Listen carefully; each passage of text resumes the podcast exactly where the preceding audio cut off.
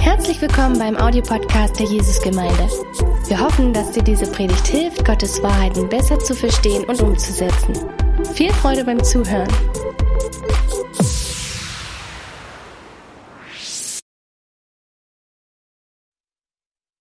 Herzlich willkommen alle bei Zufall oder Plan.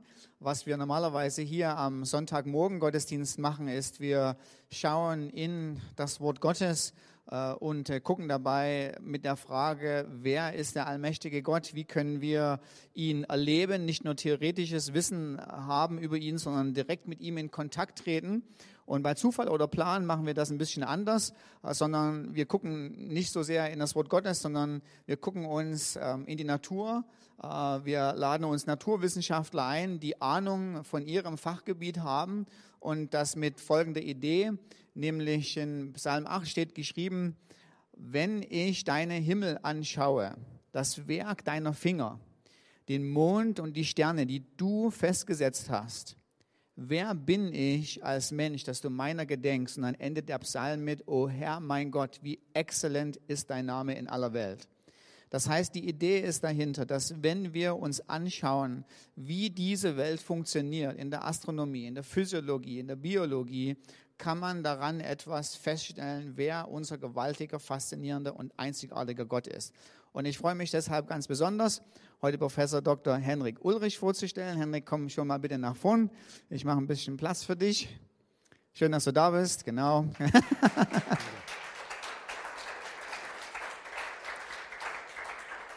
Henrik, einige kennen dich schon in unserer Mitte. Ähm, wir laden dich immer wieder mal sehr gern ein, aber vielleicht gibt es den einen oder anderen, äh, für den du noch so ein bisschen neu bist. Deshalb wollte ich dich gerne mal fragen, ob du so ein bisschen aus dem Nähkästchen deines Privatlebens plaudern könntest. Äh, kannst du ein bisschen ja, davon erzählen? Hast du Familie, Hund, Katzen, Kanarienvögel? Wie sieht dein Leben so aus? ja, also mein Name ist Henrik Ulrich. Ich komme aus Riesa, also ein schöner Vorort von Dresden. Hast du gut gesagt, bist uns gleich sympathisch. Ja, früher, früher, gab es mal den Spruch, Riesa, besser wenn man es nie sah, aber das hat sich geändert, das hat sich geändert. Äh, ich bin verheiratet, habe zwei erwachsene Kinder und äh, arbeite als Radiologe an einer Klinik in Oschatz. Gut, das ist gut, das ist ein guter Aufhänger. Radiologe, kannst du vielleicht uns gleich ein bisschen erzählen, was macht der so? Weil der ähm, repariert ja sicher keine Radios, sondern was ist so dein Beruf und was macht dir besonders Spaß daran? Ja, der Radiologe ist der Arzt in einer Klinik, der sich darum kümmert, wie die bildgebenden Verfahren erstens erstellt werden, wie wir also mittels Ultraschall, mittels Computertomographie, MRT oder auch durch das klassische Röntgen Bilder gewinnen von Krankheitsprozessen bei einem Patienten. Diese sind dann zu interpretieren und so auszuwerten, dass dann die Therapie auch in einer guten Weise erfolgen kann. Und zusätzlich ist eine Spezialisierung von mir, dass ich mich um Gefäßerkrankungen kümmere, die also dann kathetergestützt und mit meinen äh, Röntgenapparaten gut verfolgbar sind, um so auch den Leuten zu helfen, wenn etwas verschlossen ist oder etwas wieder eröffnet werden muss. Super. Ähm, dann äh, weiß ich von dir, dass du an der TU Dresden promoviert hast. Ähm, etwas, irgendwas mit Kiemen oder so. Vielleicht kannst du ja nochmal für diejenigen, die wissenschaftlich äh, interessiert sind, erzählen, was dein Forschungsgebiet war und was du dann entdeckt hast. Ja, es war eine Arbeit, bei der ich mich darum äh, gekümmert habe, ein Stück aufzuzeigen, wie der Begriff der sogenannten Kiemenbögen, die ja in der menschlichen Embryonalentwicklung auftreten sollen, wie dieser Begriff überhaupt in die Medizin und in die Anatomie gekommen ist. Dabei musste man halt alte Literatur lesen aus dem äh, 19. Jahrhundert und dann schauen, wie sich dieser Begriff weiter bis auch in die Gegenwart gehalten hat. Es geht einfach darum äh, oder ging einfach darum zu dokumentieren, dass dieser Begriff nicht unbedingt aus der Wissenschaft selber heraus zwanghaft diesen Strukturen in der Embryonalentwicklung des Menschen, die da im Kopf-Hals-Bereich äh, besondere Dinge zeigen, äh, gegeben werden musste, sondern dass es ein Begriff war, den man eher unter Rückgriff auf bestehende ähm, ja, ideologische Konzepte oder auch Entstehungskonzepte gewählt hat, um damit zum Beispiel auch die Evolutionsanschauung äh, besser zu untermauern und, und zu unterstützen. Okay, also man fragt jemanden, der über ein Fachgebiet promoviert hat, besser nicht darüber nochmal nach, weil das hört dann nicht auf. Wir freuen uns über den Vortrag, der heute über ein anderes Thema geht, aber lass uns noch zusammen beten.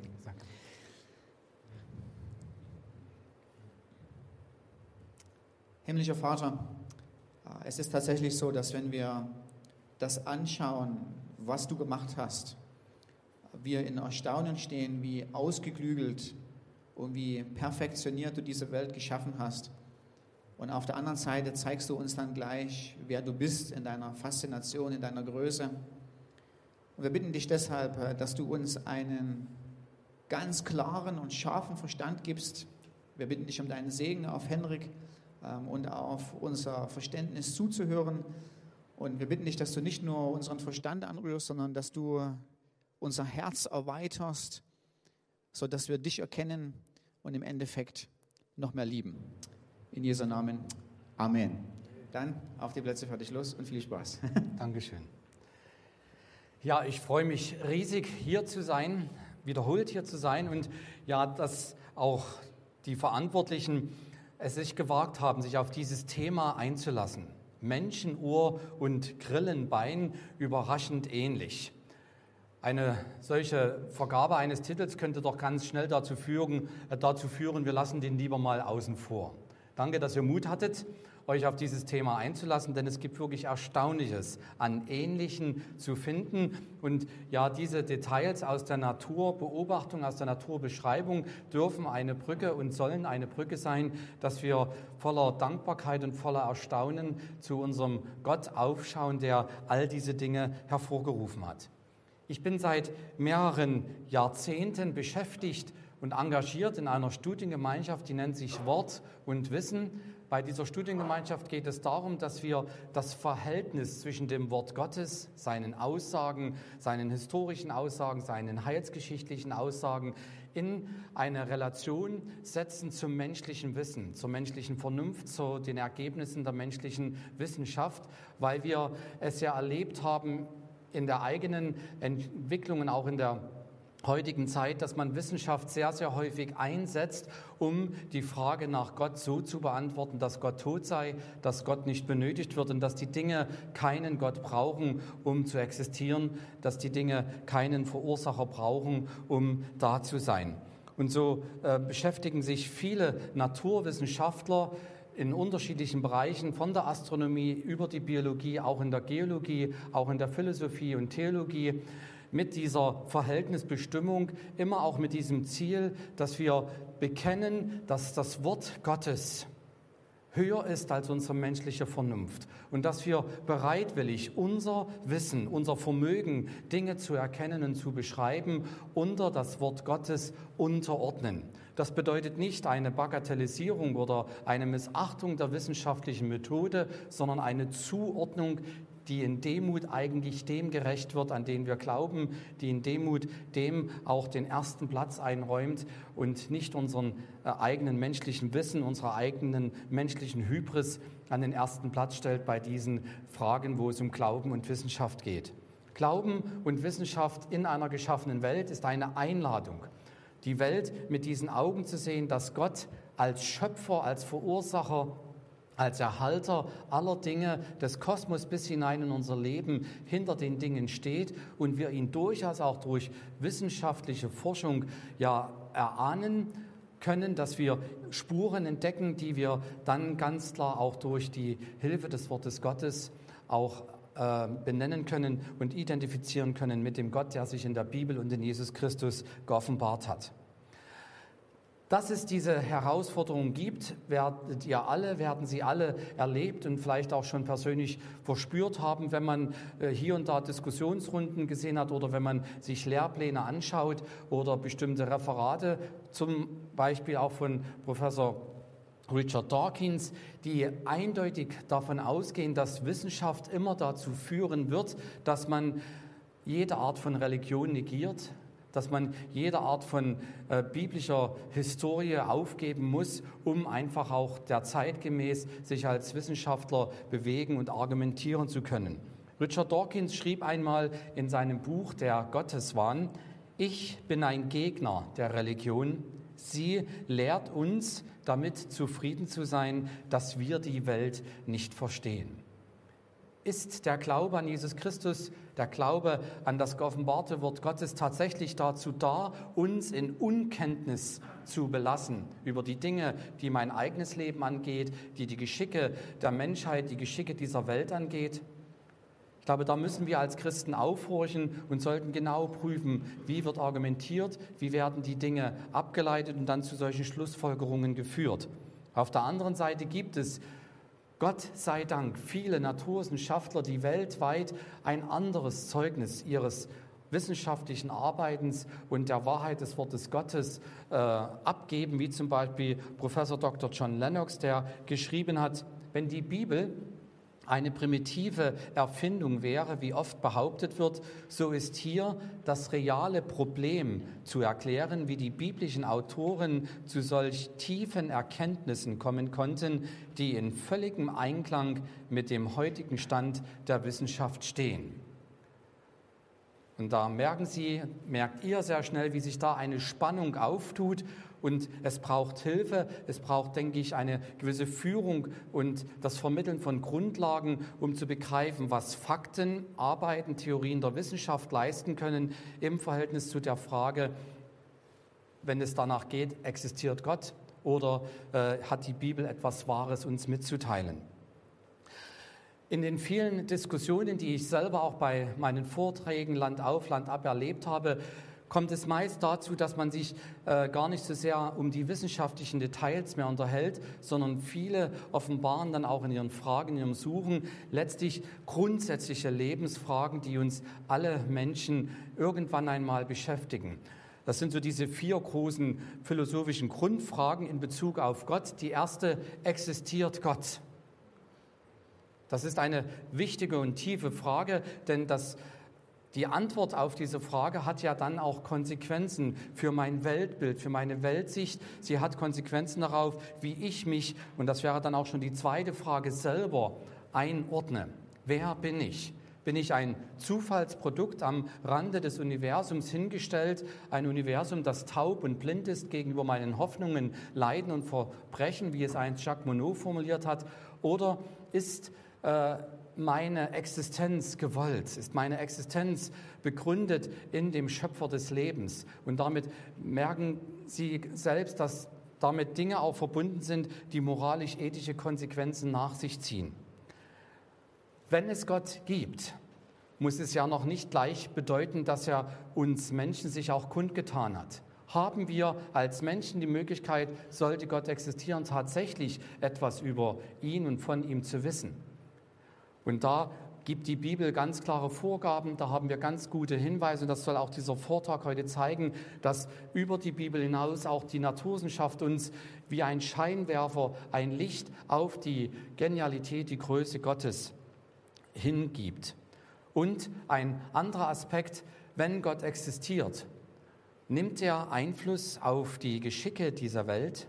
Beziehungsweise auf den Werdegang meines Lebens. Haben wir es mit einem Gott zu tun, der eingreift, im Großen wie im Kleinen? Kann ich mich auf diesen Gott verlassen? Kümmert er sich um mich in einer Weise, dass ich mich fallen lassen kann in seine allmächtigen Arme? Oder ist das alles nur ein Hirngespinst, eine Vertröstung, die doch auf keinen Fundamenten, auf, keinem sicher, auf keiner sicheren Basis ist? Das sind so die Grundfragen auch in der Auseinandersetzung, die von der Wissenschaft her beginnend dann in diese tiefen existenziellen Dingen führen. Und von daher glaube ich, ist es gut, wenn wir uns einfach mal ein solches Detail herausnehmen wie das menschliche Ohr und das Grillenbein, um zu schauen, wie wir gerade auf diese Fragen auch hier und da Antworten erhalten können. Schauen wir in einen Brief hinein, der an die Römer geschrieben worden ist im ersten Jahrhundert da lesen wir etwas ganz Spannendes, was bis heute auch eine Leitmaxime christlicher Wissenschaft ist und uns immer wieder auch bestätigt bei dem, was wir in der Forschung finden. Was man von Gott erkennen kann, schreibt der Autor, ist unter den Menschen offenbar. Gott selber hat es ihnen offenbart. Es gibt also nach Ansicht des Autors einen klaren Hinweis, eine klare Offenbarung, ein Sichtbarwerden von Gottes Ansichten, von Gottes Wesen, von Gottes Zügen, die wir als Menschen erkennen können. Damit werden einige dieser grundsätzlichen Fragen, die ich angesprochen habe, habe schon einmal positiv beantwortet. Gott ist erkennbar und er hat es selber den Menschen geoffenbart. Denn Gottes unsichtbares Wesen, das ist seine ewige Kraft und Gottheit, kann seit der Schöpfung der Welt an seinen Werken wahrgenommen werden. Gottes Gottheit, Gottes Weisheit und Allmacht kann gesehen werden, kann wahrgenommen werden. Man kann eine Ahnung davon bekommen, wenn wir uns an seine Werke mit unserem Verstand, mit unseren Sinnen wenden und sie befragen. Also das ist eine Einladung zur Wissenschaft, eine Einladung, schaut euch die Welt an, egal ob im Kosmos oder in der Mikrobiologie oder Genetik, und ihr werdet überall diese Faszination des Geschaffenen erkennen und dabei auch eine Ahnung von der Größe und Einzigartigkeit Gottes finden. Und deswegen wollen wir uns heute auf die Reise machen und das menschliche Ohr mit den Grillenbeinen vergleichen und schauen, was es da an erstaunlich Ähnlichen gibt. Vielleicht, um noch ein bisschen die Spannung auch für diesen Vortrag zu erhöhen, noch einmal so gegensätzliche Positionen, die man äh, zu dieser Thematik durchaus einnehmen kann. Und es kann durchaus sein, dass einige Zuschauer dabei sind, die relativ kritisch mit der Thematik Gott, Glaube und Wissenschaft umgehen. Wenn ich die Bibel aufschlage, Sprüche 20, Vers 12, darf ich lesen, das hörende Ohr und das sehende Auge, der Herr hat sie alle beide gemacht. Das hat ein Autor geschrieben, tausend Jahre vor Beginn unserer modernen Zeitrechnung. Und da könnte man vielleicht sagen, gut, er hat noch keine Ahnung von Wissenschaft gehabt und deshalb kommt er zu diesen einfachen, primitiven Schlüssen. Denn wir in der heutigen Zeit moderner Naturwissenschaft, von Computertechnologie und Weltraumphysik können das doch ganz anders beurteilen. Und so macht es auch Professor Dr. Thomas Juncker, der geschrieben hat, die Idee eines göttlichen Planes ist überflüssig, falsch und unwissenschaftlich. Ist das tatsächlich das Statement, was wir unter unsere Forschung immer wieder setzen müssen, dass uns das so begegnet, dass uns das so anstrahlt und als einziger Schluss der Interpretation der Daten übrig bleibt? Ich hoffe, dass wir am Ende alle eine Einstellung finden, die dem alten Ausspruch des Schreibers dieses Verses in Sprüche 20, Vers 12 zustimmt. Also gehen wir hinein, machen etwas Biologieunterricht und schauen uns einmal das Ohr an. Und es ist Ihnen gestattet, immer mal Ihren Nachbarn in die Ohren zu schauen und an die Ohren zu schauen, damit Sie das auch bestätigt finden, was ich Ihnen so erzähle. Und das dürfen Sie natürlich zu Hause auch ganz gerne auf der Couch oder im Sessel machen und sich einfach Ihren Partner, der mit dabei ist, äh, ganz nah heranholen. Das äußere Ohr besteht aus der Ohrmuschel, aus einem Gehörgang und aus dem Trommelfell. Das ist also der Empfänger über einen Trichter der Schallwellen aufnimmt. Und die Ohrmuschel ist gar nicht äh, so einfach nur eigenartig geformt, weil sie halt so ist, wie sie ist. Nein, diese Ohrmuschel hat eine Konfiguration, dass die Größe und auch die Anordnung der Knorpelspangen, wenn Sie mal anfassen, merken Sie das, dass da so ein bisschen härtere Spangen dabei sind. Das sind so angeordnet, dass die Schallwellen wirklich geradewegs in Richtung Zentrum auf den Gehörgang projiziert werden und dann in das Innere des Ohres zum Trommelfell geleitet werden. Das Trommelfell selber ist eine zarte Membran, die angedockt ist an einem kleinen Gehörknöchelchen, die wir dann später kennenlernen. Und das Trommelfell nimmt die Schwingungen, die Schallwellen erzeugen, auf und wandelt sozusagen diese Luftschwingungen in mechanische Schwellungen, äh, Schwingungen um und gibt sie dann an die Gehörknöchelchen weiter. Trommelfell, noch einmal von der Größe her etwa 1,5 Quadratzentimeter groß, hat also diese Aufgabe der Wandlung von Schallwellen in eine mechanische Welle. Das Mittelohr, was hier ganz klein nur zu sehen ist, wir werden es dann etwas größer auch kennenlernen, besteht hauptsächlich aus drei ganz spannenden Knochen. Es sind die kleinsten Knochen in unserem Skelett und man hat sie aufgrund von Ähnlichkeiten mit anderen Strukturen, die der Mensch an anderer Stelle benutzt, mit diesen ja, fantastischen Namen versehen, Hammer, Amboss und Steigbügel.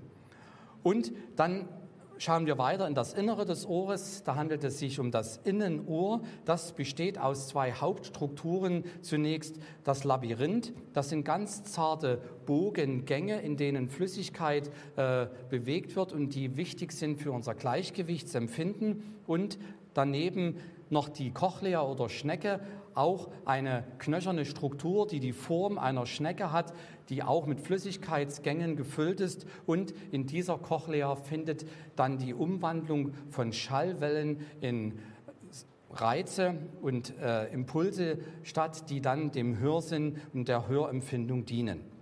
Wir werden uns jetzt also im Detail äh, etwas um die Mittelohrknöchelchen kümmern und da sehen Sie so ein bisschen diese Form, die diese Knöchelchen haben, auch ihre Größe im Verhältnis zu einem 1 Cent Euro Stück und da können Sie schon erkennen, dass das ganz zarte, feine Strukturen sind und man hat sehr schnell erkannt, dass ihre Form und ihre Anordnung äh, nicht einem reinen Zufallsprinzip unterliegt oder einfach so geformt werden mussten, weil kein anderer Platz in dem äh, Mittelohr da war, sondern sie sind so angeordnet, dass sie einer Verstärkerfunktion äh, dienen. Das heißt, die am Hammer ankommenden Schwingungen des Trommelfells werden dann über diese miteinander durch feine Gelenke und zarte Bänder fixierten Knöchelchen weitergereicht bis zu dem Steigbügel. Der Steigbügel sieht tatsächlich aus wie ein Steigbügel, wie man ihn äh, bei den Pferdesport ja kennt und er hat eine breite Platte und diese kleine breite Platte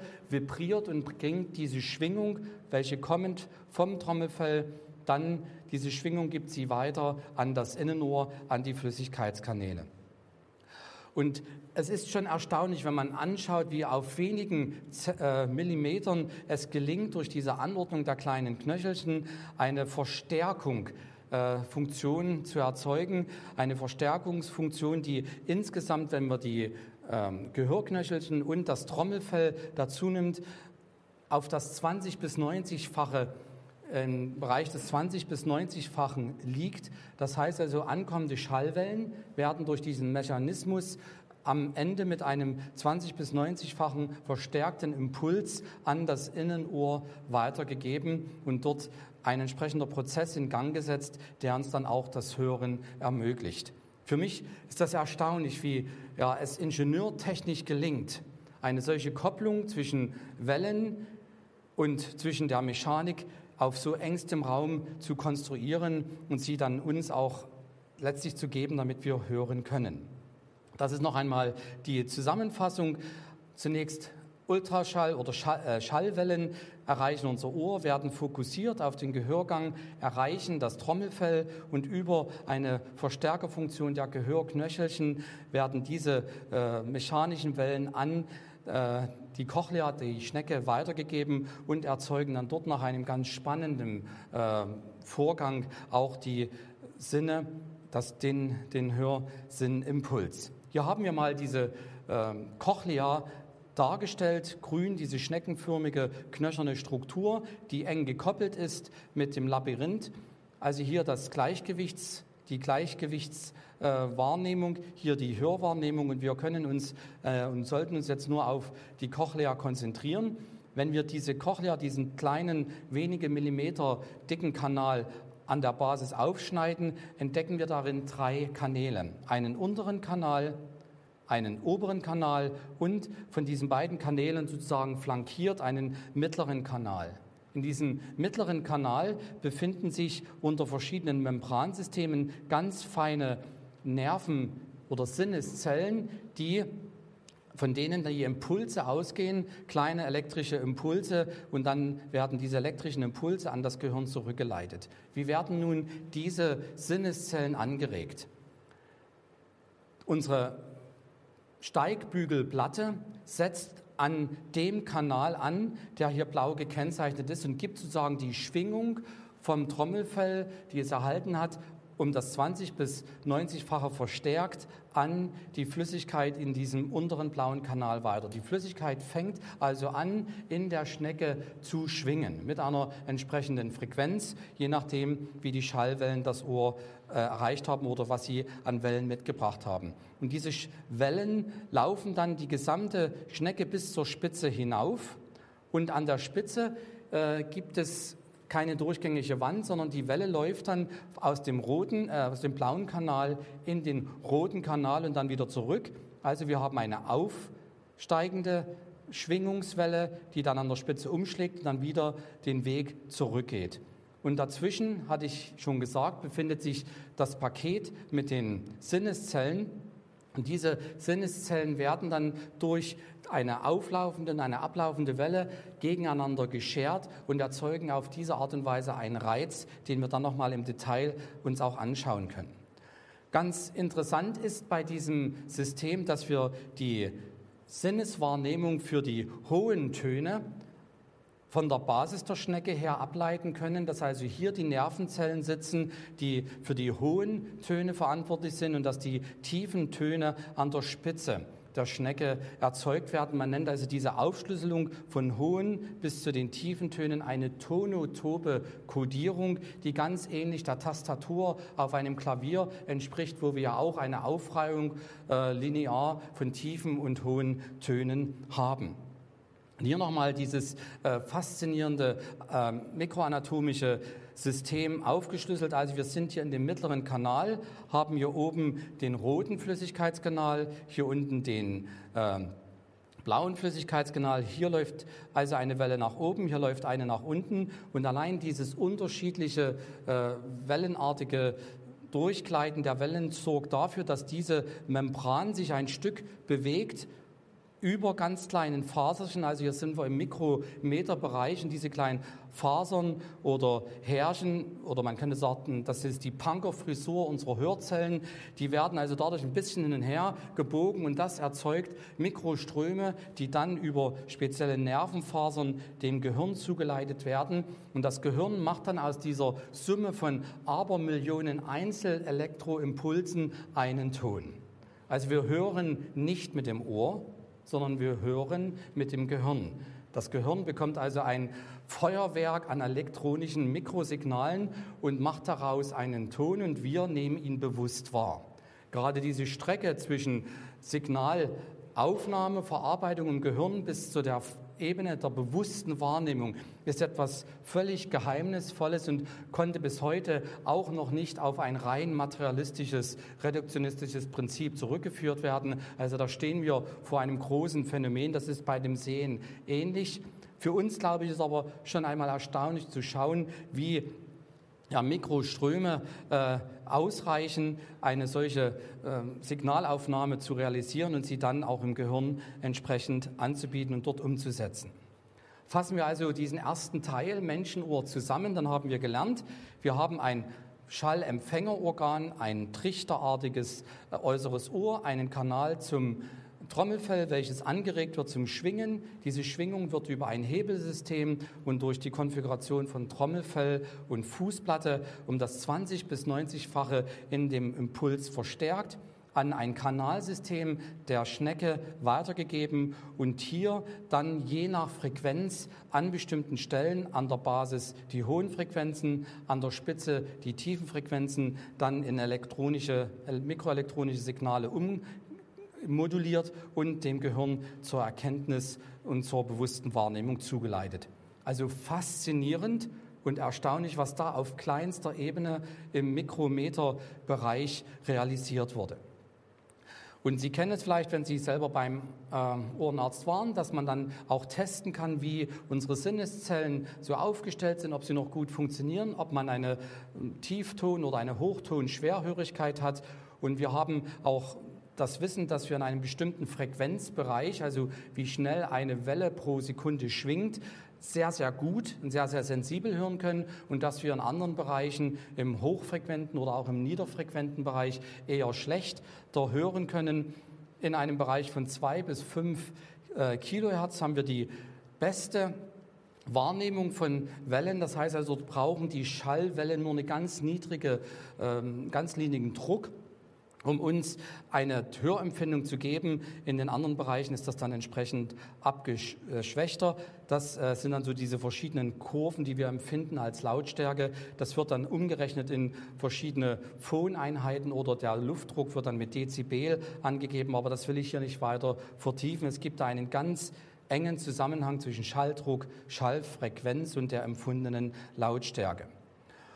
Und diese Lautstärke, wenn sie halt doppelt wird in unserem Empfinden, ist das nicht sozusagen ein doppelter Druck, den wir äh, aufgenommen haben, sondern da gibt es eine logarithmische Steigerung. Also geht es um das Zehnfache. Wenn wir vielleicht einen Anstieg von 20 Dezibel betrachten, hat sich der Schalldruck auf das Zehnfache erhöht. Das ist einfach wichtig, um zu sehen, dass ab einer gewissen äh, ab einem gewissen Schalldruck es auch zu mechanischen Schädigungen des, des Trommelfells oder der Gehörknöchelchen kommen kann. Das wird dann häufig in solchen Tabellen auch gut einander gegenübergestellt, wie man das so empfindet, ab wann man etwas hört, ab wann man vielleicht einen Staubsauger in einen Meter wahrnimmt, ab wann man dann so eine Unwohlseins- oder Schmerzschwelle erreicht und ab wann dann sozusagen auch das Gehör mechanisch geschädigt wird, in Abhängigkeit von dem Schallpegeldruck oder äh, der äh, entsprechenden physikalischen Umrechnung.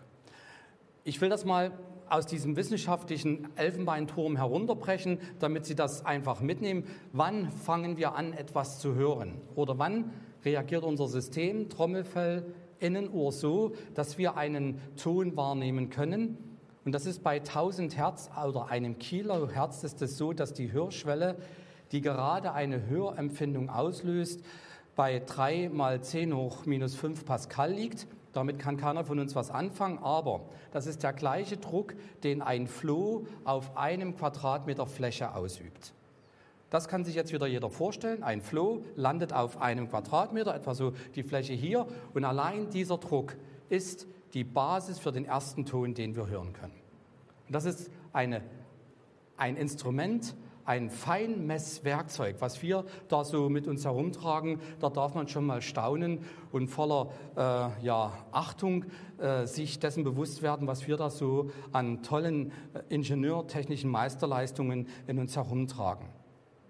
Erst das zwei Millionenfache dieses Ausgangsdruckes führt dazu, dass wir eine Unbehaglichkeitsschwelle erreichen. Das heißt also, da wo das Hören dann wehtut und ein Stück darüber ist es dann etwas schlimmer.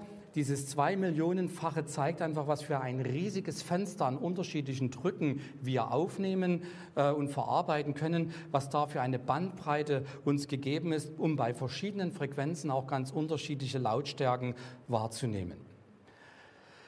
Die Frage, die sich Wissenschaftler stellen, ist ja nicht immer nur die eine, wie funktioniert etwas, sondern es ist auch immer wieder die Frage, woher kommt das? Wie konnte die Natur zu solch einer Lösung finden? Oder wenn es die Natur nicht kann, äh, ist es vielleicht doch ein Hinweis darauf, diese hohe Intelligenz, die wir da sehen, auf die Existenz eines Schöpfers. Charles Darwin hat 1859 zu einem kompletten Umbruch in der Biologie, äh, in biologischen Wissenschaften geführt durch die Etablierung der Abstammungslehre.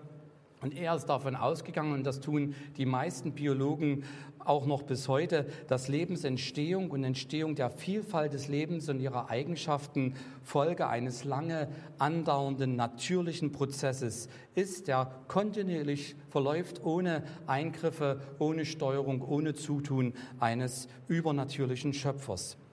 Und Charles Darwin ging noch davon aus, dass die Entwicklung von einfachen, niederen Lebensformen und Konstruktionen zu den komplizierten und höheren verläuft. Das ist ein Stück die Widerspiegelung der damalig herrschenden naturphilosophischen Vorstellungen, wo der Entwicklungsgedanke gerade im 19. Jahrhundert so stark in der Hoffnung verankert war, dass Einfaches zu komplizierten äh, ja, und Niederes zu höheren wird. Das hat viele Philosophien, auch den äh, Kommunismus von Marx und Engels stark beeinflusst.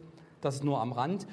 Die Mechanismen, die Darwin vermutet hat, basierten damals vor Kenntnis von Genen und Genetik darauf, dass man dachte, äh, Tiere, Organismen können Eigenschaften erwerben und diese dann an die Nachkommen vererben. Also durch gutes Training bekomme ich einen dicken Bizeps und dann wird mein Sohn oder meine Tochter schon mit einem etwas dickeren Bizeps geboren und kann dann über diesen Weg, wenn es weiter trainiert, irgendwann mal ordentliche Popeye-Arme bekommen. Das ist ganz schlicht und vielleicht etwas zu pointiert.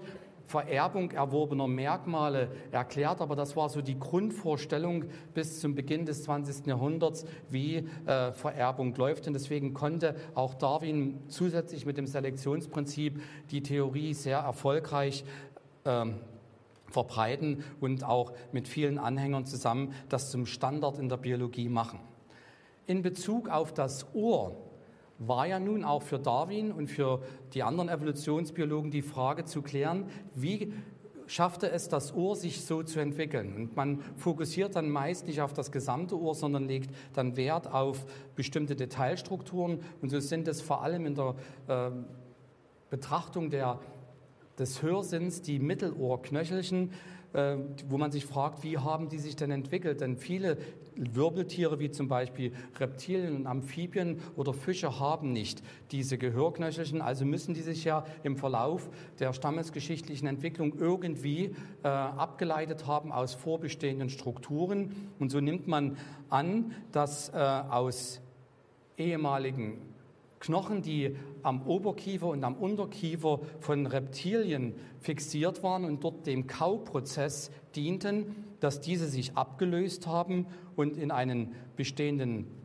Mittelohrraum gewandert sind und sich dort im Verlauf der Geschichte zu Gehörknöchelchen umgewandelt haben.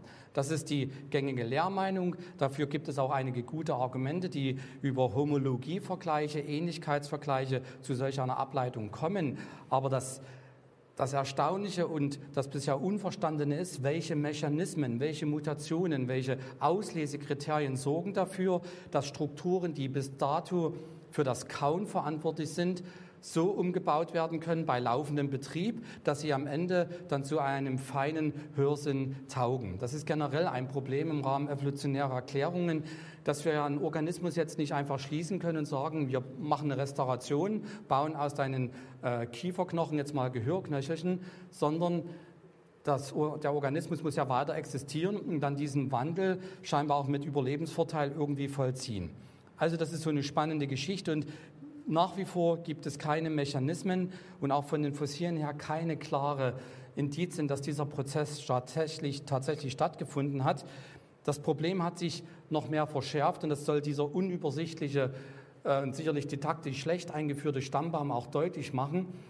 Die Entstehung dieser Mittelohrstrukturen ist eben nicht nur eine Einmaligkeit bei den Säugetieren und bei den äh, anderen säugetierähnlichen Tieren wie dem Schnabeltier, sondern man hat sie fossil auch noch bei anderen Tiergruppen gefunden, sodass man in der Evolutionsbiologie davon ausgehen muss, dass diese Entstehung der Gehörknöchelchen mehrfach und unabhängig voneinander in unterschiedlichen Wirbeltiergruppen, die säugetiernah sind, erfolgt ist. Also eine Unmöglichkeit, die man mathematisch schon kaum ausdrücken kann, noch mehrmals parallel. Das erschwert diese Deutung im evolutionären Sinne sehr. Und ehrliche Naturwissenschaftler und Naturhistoriker, die das erforschen, geben das auch so zu. Schauen wir uns nun das Grillenbein an. Machen also jetzt den zweiten Teil. Was hat nun das Grillenbein mit unserem Ohr zu tun? Sehr, sehr viel. Nicht vom äußeren Eindruck leiten lassen, sondern wir schauen auf diesen kleinen roten markierten Punkt am Unterschenkel der Grille, denn dort befindet sich ihr Ohr. Die Grille hört mit dem Unterschenkel. Das ist noch nicht viel Ähnlichkeit zu uns Menschen, aber wir werden dann noch mehr herausbekommen. Hier nochmal auf diesem Bild, dieser kleine Knuppel, etwa 0,6 mm groß. Dort verbirgt sich das Ohr der Grille Copifora gorgonensis. Jetzt machen wir mal kleine Detailforschung, nehmen also eine Lupe, nehmen dann ein Mikroskop und gucken, was da in diesem kleinen 0,6 mm großen Ohr alles passiert. Hier sehen wir nochmal den Unterschenkel, der an der Vorderseite, wo das Ohr eingepackt ist, kleine Rillen aufweist, kleine Lufttrichter, durch die die Schallwellen eintreten können. Gibt es vielleicht schon Erinnerungen an Ähnliches? Hinter diesen Lufttrichtern befindet sich dann, wenn man diese äußere Haut wegnimmt, befinden sich zwei Membranen, die beweglich angeordnet sind und die auf Schallwellen mit Schwingung reagieren. Und diese Membranen sind über ein kleines Hebelsystem an eine flüssigkeitsgefüllte, äh, an ein flüssigkeitsgefülltes Rohr angedockt und übertragen diese mechanischen Wellen, die sie von den Schallwellen aufgenommen haben, auf die Flüssigkeit, die sich hier im Inneren dieses gelben kleinen Säckchens befindet. Das heißt also, wir haben ähnliche Grundstrukturen wie auch beim, Wirb, beim Säugetierohr. Wir haben eine, ein Trommelfell, wir haben einen Hörtrichter, wir haben ein Hebelsystem zum Verstärken der ähm, Schallwellen und wir haben einen flüssigkeitsgefüllten Kanal, in dem sich Nervenzellen befinden. Und jetzt kommt noch das Spannende dazu, diese Nervenzellen sind auch tonotop angeordnet. Das heißt, an der Basis wieder das Hören der hohen Töne und am Ende dieses Schlauches das Hören der tiefen Töne. Also eine gleiche Konfiguration in der Anordnung der Nervenzellen hinsichtlich ihrer Sensitivität auf verschiedene Frequenzen. Das ist sehr erstaunlich und das hat gerade die Autoren dieser Arbeit in Science fasziniert und sie haben ihre Bewunderung auch deutlich in dem Papier zum Ausdruck gebracht. Ich habe das hier nochmal schematisch heraus äh, vergrößert aus dieser Arbeit, dass wir das nochmal uns vorstellen können. Das Rote ist also das Trommelfell, was durch ankommende Schallwellen in Schwingung gesetzt wird. Dieses Trommelfell ist hier fixiert, ja wie ein kleiner Hebel und der andere kleinere Teil, der äh, nimmt dann sozusagen die Schwingung auf und überträgt sie an diese gelbe Flüssigkeit. Hier sind zwei Trommelfälle sozusagen verarbeitet und erzeugen dann die entsprechenden Schwingungen, die an die Flüssigkeit abgegeben werden. Und innerhalb dieser Flüssigkeit ist dann linear aufgeordnet die Reihe der Nervenzellen, welche die Sinneswahrnehmungen dann an das Insektengehirn weiterleiten und dann dort in ähnlicher Weise eine Hörempfindung erzeugen, von der wir keine Ahnung haben, ja, wie eine Grille hört. Ja, ob das so ist wie bei uns oder ganz anders, kann uns keiner beantworten, denn keiner konnte mit einer Grille bislang reden und sie fragen, was hörst du und wie hörst du? Da müssen wir dann auf unsere Vermutungen, auf unsere menschliche Erfahrung zurückgreifen. Was vielleicht noch interessant ist für die, die sich für Details interessieren, die Schwingungsweite des Trommelfells des roten Anteils beträgt maximal 500 Mikrometer, das ist ein halber Millimeter. Und des kleinen Teils, der dann diese Schwingung an die Flüssigkeit weitergibt, ist maximal 20 Nanometer. Das ist also ein Meter geteilt durch 10 hoch 9. Eine 1 mit 10 Nullen. Also das ist so minimal, aber doch mechanisch realisiert und sauber umgesetzt. Also für Mikromechaniker, die das einmal nachbauen wollen, ist das mal eine willkommene Herausforderung. Äh, denke ich, da kann man mal ansetzen. Zusammengefasst, also Schallwellenaufnahme, über dieses kleine äußere Ohr am Unterschenkel. Wir haben eine Verstärkung durch ein Hebelsystem und das Besondere eine tonotobe Kodierung in der Anordnung der Nervenzellen in der Flüssigkeitskammer, in die zum Schwingen gebracht wird, wo dann die Nervenzellen entsprechend der Frequenz auch angeregt werden. Also eine hochgradige Ähnlichkeit, die dann auch auf diesem Schema nochmal gegenübergestellt wird, wenn wir unsere Schnecke, unsere Cochlea einfach mal aufrollen und sie nebeneinander legen, werden die Ähnlichkeiten noch frappierender von der Aufnahme der Schallwelle über die bestehenden Trommelfälle, über einen mechanischen Verstärkermechanismus, diese flüssigkeitsgefüllte Röhre, in der dann die Nervenzellen äh, tonotop kodiert sind, angeordnet sind und ein ähnliches Baumuster auch bei dieser Grille. Und das hat die Forscher schon sehr fasziniert und die stellen die berechtigte Frage, wie können zwei so weit im Stammbaum entfernte Organismengruppen einen so hochgradig identischen Bauplan entwickeln, obwohl ihre Stammesgeschichte, so sie denn gegeben hat, schon über hunderte von Millionen Jahren getrennt voneinander läuft. Wie kann etwas so Unwahrscheinliches, wenn es schon allein entstehen soll, dann noch auf so einer großen Strecke bei unterschiedlichen Tieren gleichzeitig entstehen? Eine Frage, die ohne Antwort bleibt.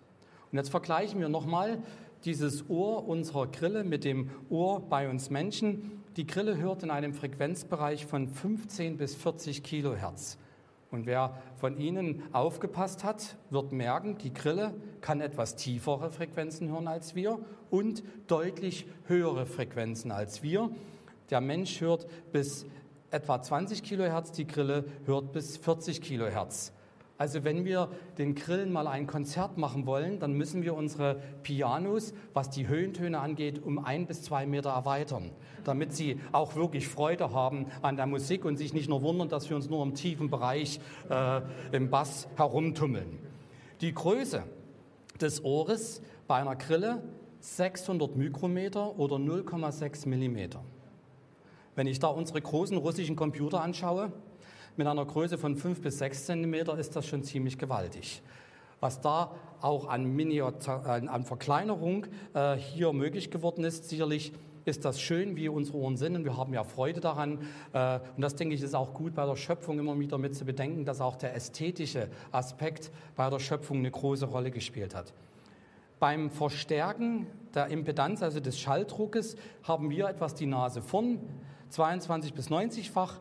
Impedanzverstärker hier bei der Grille nimmt man an 10-fach, aber dann kommen die großen Ähnlichkeiten und die sind faszinierend tonotobe Kodierung in der Anordnung der Nervenzellen und die Sinneszellen in Flüssigkeit. Das sind so grobe Bauprinzipien, die einfach in ihrer Identität die Frage nach einem gemeinsamen Plan, nach einem gemeinsamen Planer sofort aufrufen und aufkommen lassen. Und wenn man sich noch einmal bewusst macht, wo wir als Menschen in dem hypothetischen Stammbaum stehen, hier bei den Säugetieren und wo die Grillen, die man zu den Gliederfüßern zählt, wo sie stehen, merkt man, dass es da eine große stammesgeschichtliche Distanz da ist und dass man einfach davon ausgehen muss, dass solche hochspezifischen, fein ausjustierten, aber so im Grundbauplan ähnlichen Systeme unabhängig voneinander durch das Prinzip von Auslese zufälliger Variationen und Überleben des Stärkeren hervorgebracht worden sind. Und das ist etwas, was schon sehr, sehr viel Glauben auffordert, sich so etwas vorzustellen und sich auch so etwas zu erwarten. Und deshalb ist die Evolutionserklärung schon eine mögliche These, aber sie ist bei weitem keine insgesamt für mich plausible oder gar bessere äh, Erklärung, plausiblere Erklärung, als von einem Schöpfer auszugehen, der dieses Grundbauplanprinzip in unterschiedlichen Individuen realisiert hat, mit höchster Präzision und erstaunlicher Weisheit.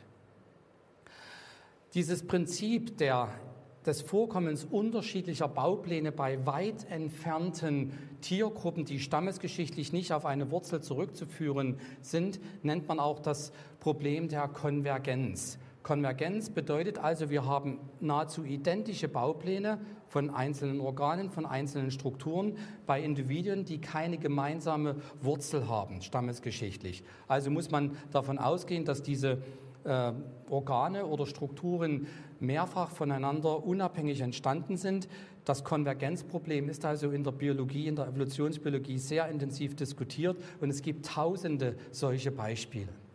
Tausende solcher Beispiele, wo man äh, Dinge findet, die in einer so hochgradigen Identität auf unterschiedlichen Gruppen verteilt vorkommen, dass ja, man sich fragt, wie kann ein Hundertwasserhaus, das in Österreich gefunden wird, in identischer Form vielleicht auf dem Mond vorkommen. Das macht ein bisschen diese, diese spannende Frage deutlich, auch etwas überzeichnet, aber um Ihnen das Prinzip nochmal deutlich zu machen, wenn wir evolutionär denken, müssen wir annehmen, dass ein Hundertwasserhaus, so wie es hier dargestellt ist, mit seinen charakteristischen und typischen strukturellen und äußeren Merkmalen wenn wir ein identisches Haus auf dem Mond ebenso finden, man am Ende aber sagen muss, beide Häuser haben einen unterschiedlichen Architekten und Bauherrn gehabt. Sie sind voneinander völlig unbekannt und völlig unbeeinflusst nebeneinander entstanden. Und diese große Differenz, glaube ich, ist auch für uns von der Plausibilität her nicht nachvollziehbar. Und gerade da wird auch in der Evolutionsbiologie gearbeitet, wie man das irgendwie anders äh, erklären kann, vielleicht durch eine der Materie innewohnende Intelligenz, die dann also immer, wenn es Not ist, die beste Konstruktion hervorbringt und von daher vielleicht so etwas schaffen kann.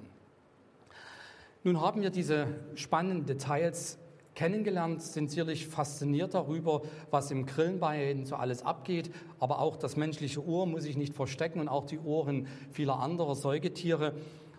Und es macht uns immer wieder deutlich, da steckt so viel Weisheit, so viel Know-how, so viel äh, Geschick dahinter, was also die Umwandlung von Mechanik in elektronische Mikrosignale angeht, ihre Dekodierung und das Bewusstmachen. Das riecht nach Plan, das riecht nach Intelligenz, das riecht nach großer Weisheit und wirft sozusagen einen Strahl auf den und die Suche nach dem, der hinter dieser Weisheit steckt.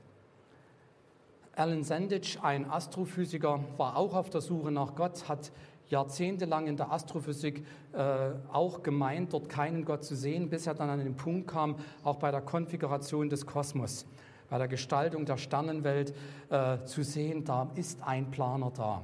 Und er ging dann den nächsten Schritt weiter von der Wissenschaft hin dahin, wo Gottes Wesen zu erkennen ist. Und er schrieb, das Wesen Gottes kann nicht in irgendeiner wissenschaftlichen Entdeckung gefunden werden. Dazu muss man sich an die Bibel wenden. Ich glaube, das ist auch unsere Aufgabe als Naturwissenschaftler, dass wir die Faszination für das Wunderbare wecken und dann durch unser Bekenntnis des Glaubens auf den hinweisen, auf Jesus Christus, auf den Sohn Gottes, von dem wir fest überzeugt sind, dass er hinter der Schönheit, der Genialität des Geschaffenen steht. Und dazu braucht es die Bibel, um auch andere Details des Wesen Gottes, seiner Heilsgeschichte und seines Wirkens in Jesus Christus auf dieser Erde zu verstehen und zu begreifen. Ja, kommen wir zum Schluss. Wenn wir also diesen Vers uns noch einmal vergegenwärtigen, den ich am Anfang genannt habe, das hörende Ohr und das sehende Auge, der Herr hat sie alle beide gemacht. Es spricht nach heutigem Wissen der Naturwissenschaft, der Physiologie, der Anatomie und Embryologie nichts dagegen, diesen Satz mit aller Deutlichkeit, mit aller Freude genauso zu wiederholen, wie er vor 3000 Jahren bereits formuliert wurde. Menschliches Wissen führt uns nicht von Gott weg, sondern führt uns auch heute zu Gott hin, wenn wir zulassen, Gott als Schöpfer auch in unseren Gedanken einen Raum, einen Platz äh, frei und ihn auch hinter dem Geschaffenen zu entdecken. Darüber hinaus wird uns das Geschaffene auch als eine Hilfestellung dienen, Gott zu finden, auf Gott zu achten und sich auch von Gott beachtet zu sehen, der das Ohr gepflanzt hat sollte er nicht hören, der das Auge gebildet hat, sollte er nicht sehen? Gott macht nicht nur tolle Sachen, damit wir staunen sagen, toll, sondern Gott möchte, dass wir diese Dinge einsetzen, um auch zu begreifen, dass er auf der Suche nach uns ist, dass er uns zuhört, wenn wir Dinge, die wir unaussprechbar anderen gegenüber formulieren, äh, aber Gott gegenüber können wir sie nennen. Er kennt uns, er sieht uns, wo keiner nach uns blickt, wo keiner nach uns hört in unserer Not, in unseren Heraus, in den Herausforderungen des Alltags. Da ist Gott da und weiß um dich. Und er nutzt sein Wissen nicht dazu, um uns irgendwo in einer Datei als Nummer äh, irgendwo abzuspeichern, sondern er nutzt sein Wissen immer dazu, um uns zu helfen, uns zu dienen, um uns froh werden zu lassen in ihm um Erfüllung und auch Frieden in unser Leben hineinzubekommen. Und da sehen Sie plötzlich die Klammer zwischen der Wissenschaft, den Hinweisen, die wir bekommen und der biblischen Botschaft, wie sie zusammengenommen uns einfach froh sein lässt, von diesem Gott zu hören, von diesem Gott einiges zu wissen und dann auch das, was wir wissen, für unseren persönlichen Lebensalltag anzuwenden und ihn dadurch auch mit Glauben und Dankbarkeit zu begegnen. Martin Luther hat einmal in Bezug auf die Schöpfung folgenden wunderbaren Ausspruch getan und damit möchte ich auch meinen Vortrag beenden. Je tiefer man die Schöpfung erkennt, umso größere Wunder entdeckt man in ihr. Und ich wünsche es uns, ich wünsche es Ihnen, ich wünsche es dir und mir, dass wir dieses Wunder der Existenz Gottes in unserem Leben und seiner verändernden Kraft erleben und auch Tag für Tag anderen bezeugen können. Amen.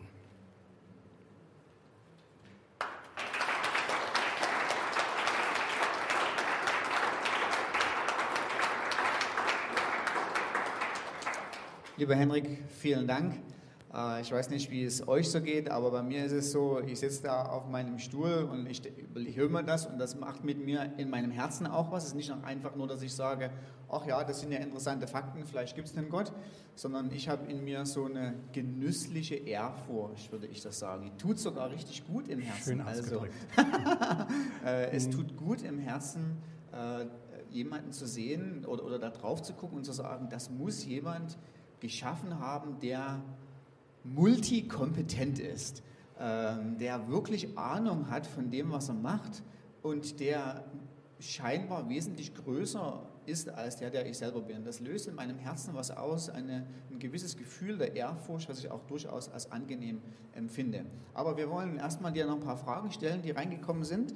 Ähm, die allererste Frage ist, ähm, der Vergleich zwischen Menschenuhr und Grillenbein zeigt auf, dass sowohl Grille als Menschenuhr Fähigkeiten haben, die unterschiedlich vom evolutionären Geschehen entwickelt worden zu sein scheinen. Ähm, ist das ein außergewöhnliches Beispiel oder gibt es noch andere Beispiele, die man heranziehen könnte?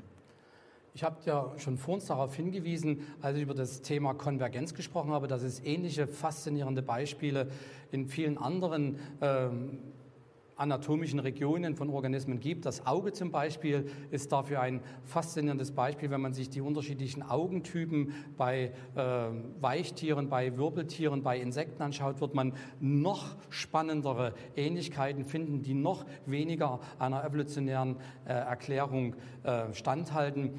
Und selbst das Echolot-System, das ist vielleicht für den einen oder anderen auch bekannt, wie es bei Fledermäusen, bei Insekten oder auch bei bestimmten äh, anderen Tieren zu finden ist, ist auch so ein Phänomen von konvergenten, äh, hochspezialisierten Merkmalen, die einfach aufhorchen lassen und evolutionäre Deutungen extrem schwer machen. Mhm, okay, das ist ein gutes Stichwort. Kommen wir nämlich gleich zu Frage 2. Frage 2 ist, wenn wir diese äh, divergenten Sachen haben, die gegen Evolution sprechen, ist es nicht so, dass ganz viele Dinge bei Menschen oder bei, bei, bei Geschöpfen, die geschaffen wurden, ähnlich sind. Also, was weiß ich, der Lurch hat einen ähnlichen Aufbau von Skelettsystem wie der Mensch. Ähm, spricht nicht die Vielzahl der Ähnlichkeit dann doch von, von der Evolution? Ich hatte es ja auch versucht schon anzudeuten, die evolutionäre Deutung und Interpretation ist eine durchaus plausible und auch auf Fakten basierende Deutung. Aber wir haben es in der Wissenschaft immer mit Daten zu tun, die unter einem bestimmten Blickwinkel interpretiert werden. Und es braucht dann zusätzliche Ansätze, zusätzliche Zugänge, um meine Deutung, meine Hypothese vielleicht durch Experimente, durch Vorhersagen dann auch zu bestätigen. Und es ist durchaus richtig, dass man in einer evolutionär gewordenen Welt Ähnlichkeiten erwartet. Aber Ähnlichkeiten sind per se nicht nur ein Argument für eine evolutionäre Geschichte. Hm. Denn wenn wir durch verschiedene äh, Städte gehen und 100 Wasserhäuser sehen, auf was für einen Gedanken kommt man da? Hinter den Ähnlichkeiten steckt der gemeinsame Schöpfer. Auch Ähnlichkeit als ein äh, Kriterium für das Geschaffensein zu begreifen und so zu interpretieren, ist durchaus plausibel. Und jetzt käme es zu einem folgenden Ansatz, wenn man Ähnlichkeiten durch natürliche Prozesse natürlich und unabhängig von schöpferischen Eingriffen erklären könnte, dass sie sich so verwandeln und umwandeln können, dann wäre das ein starkes Argument pro Evolution. Aber gerade diese, dieser natürliche Wandel von einer Struktur, also ich sage nochmal Kiefergelenkknochen zu einem Mittelohrknochen, da brauchen wir einen Mechanismus, da brauchen wir Mutationen, da brauchen wir Selektionskriterien, die das auch tatsächlich bewerkstelligen. Und dort sind wir diesbezüglich in der Evolutionslehre noch völlig blank hinsichtlich einer wirklich durchgängigen kausalen Erklärung. Mhm. Danke. Äh, nächste Frage ist ähm, weniger eine Frage, mehr ähm, ähm, ein Kommentar, zu dem du ganz gern was sagen kannst. Ähm, hier äh, fragt die Person, ich habe bisher gedacht, Gott ist ausschließlich für geistliche Angelegen zu, Angelegenheit zuständig. Jetzt merke ich aber, er ist ein brillanter Ingenieur und Computerfachmann. Fragezeichen, ja. Ausrufezeichen. Das ist, ohne dass das der Zuschauer oder Zuhörer äh, wusste, er hat damit sozusagen Kant in Frage gestellt. Kant hat sich ja bemüht, das Göttliche das äh, Besondere auszulagern in eine Region, wo nur der Glaube zuständig ist und das Natürliche den Wissenschaftlern zu überlassen. Und plötzlich merken wir, Gott hat was mit dem Alltag, hat was mit unserer Natur, hat mit mir selber etwas zu tun. Und von daher, Gott kümmert sich nicht nur um irgendeine abgehobene geistliche, mythologische Welt, die mit der tatsächlich nichts zu tun hat, sondern Gott kümmert sich um den Alltag, um das Leben, um die Erde und auch um das Coronavirus. Okay, gut. Äh, letzte Frage. Ähm, der Hörer fragte, du hast am Anfang davon erzählt, äh, dass äh, Gott oder dass man an der Natur, an der Schöpfung etwas von über Gott mitkriegen kann, aber auch darüber, wer ich bin. Was hat denn jetzt das Ohr und den Grill, das Grillensein mit meinem Alltag zu tun und mit meiner Identität? Was ist deiner Meinung nach der Sinn des Lebens? Also das hast du da am Anfang äh, irgendwas gesagt mit, äh, gibt es einen Lebenssinn oder nicht? Oder, äh, und jetzt ist die Frage, was, was ist denn nun der Lebenssinn? Ja, also ich fange mal mit der Beantwortung der letzten Frage an. Was ist der Sinn meines Lebens? Ich will Gott in Dankbarkeit zurückgeben, was er mir an Leben geschenkt hat. Ich glaube, das ist ein ganz wichtiger Aspekt, dass wir uns begreifen als Geschöpfe, als von Gott gewollte Existenzen, die dazu da sind, Gott zu erkennen und aus dieser Erkenntnis heraus ihm zu danken für das, was sein darf, was geschehen ist und auch aus dieser Dankbarkeit dafür da sind, anderen Menschen zu dienen mit der Gabe, die wir ganz unterschiedlich bekommen haben. Und dafür sind ja Gemeinden gerade ein tolles Abbild dafür, was geschehen kann, wenn Menschen, die an den gleichen Gott glauben, sich von ihm als geschaffen und berufen äh, sehen und empfinden, was sie auch füreinander und für die Menschen um uns herum tun können. Und wir haben die Frage gestellt am Anfang, existiert Gott? Wenn ich sehe, wie Uhr bei der Grille, das Uhr bei Menschen gebaut ist, sehe ich dort tolle Ingenieurskunst, das hast du schon gesagt, ja, Gott ist da. Kann ich was von diesem Gott wissen? Ja, er hat mir das mitgeteilt, indem ich erforschen kann und seine Weisheit erkenne.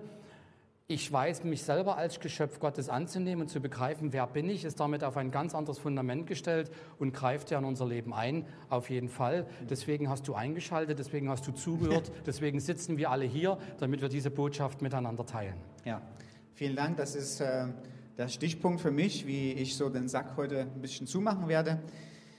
Äh, natürlich bleibt es dir selber ähm, überlassen zu urteilen, was du denkst, woher du kommst, warum du existierst.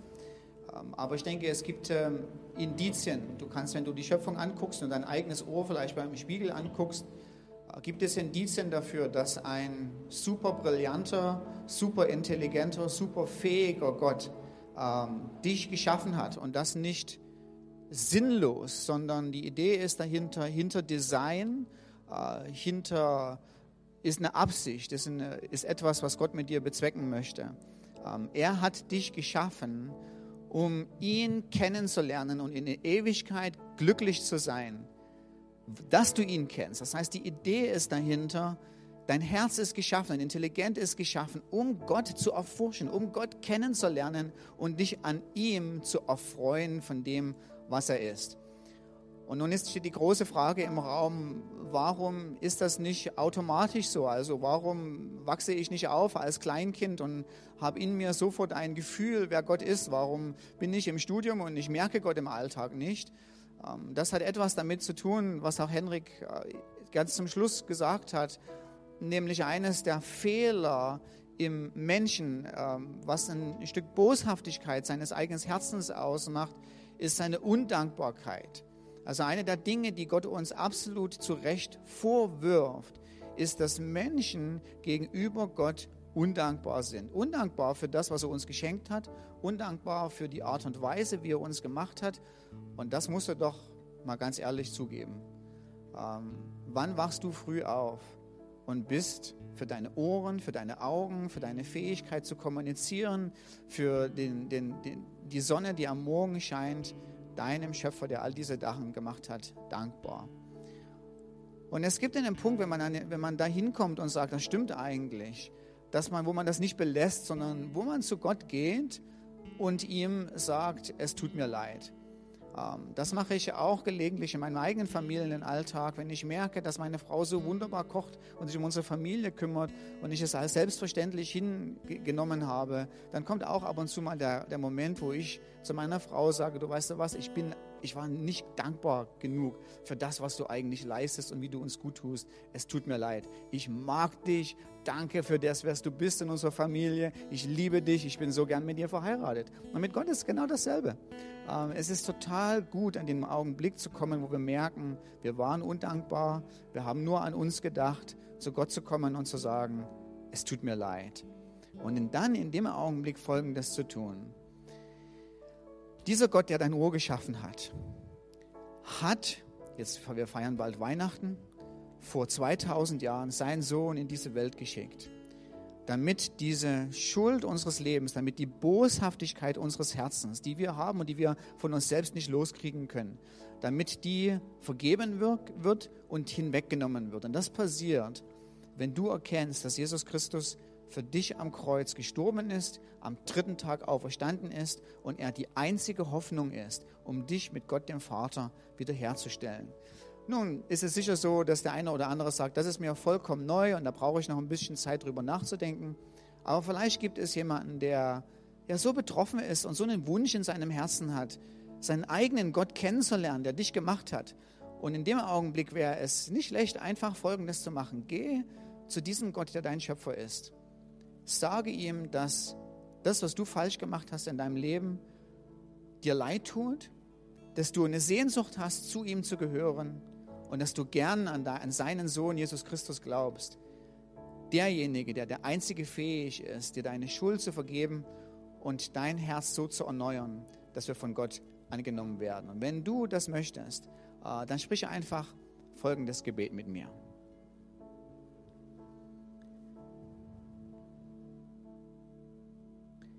Super genialer, intelligenter, großartiger Gott der mich geschaffen hat und der mich mit einem Ziel und einem Plan geschaffen hat. Ewiges Leben zu haben, mich an dir zu freuen.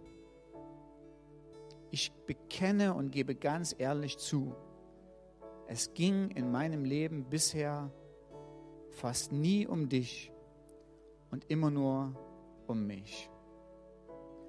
Und ich sage dir, allmächtiger Gott, dass diese Einstellung meines Herzens mir leid tut und ich gerne ein dankbarer Mensch sein möchte, der dich kennenlernt, der dich lieben lernt.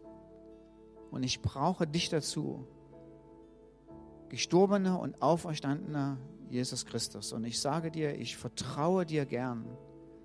Ich gebe mein Leben in deine Hände und ich bitte dich, dass du mein Leben so umgestaltest und so formst, dass ich den allmächtigen Gott kennenlerne, zu ihm gehöre und ein Leben in Ewigkeit mit ihnen führen kann. Dafür vertraue ich dir. Amen.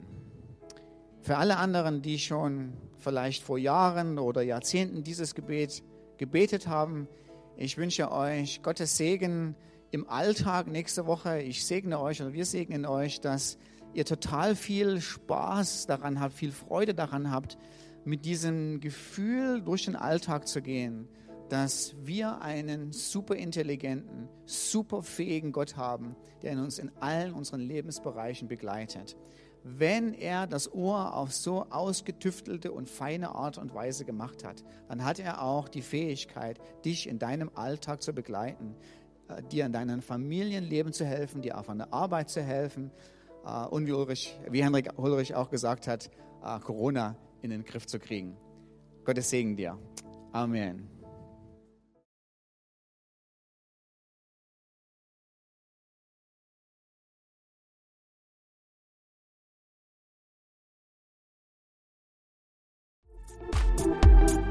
Wenn du noch mehr über Gott und die Jesusgemeinde wissen möchtest, findest du viele weitere Informationen auf www.jgdresden.de.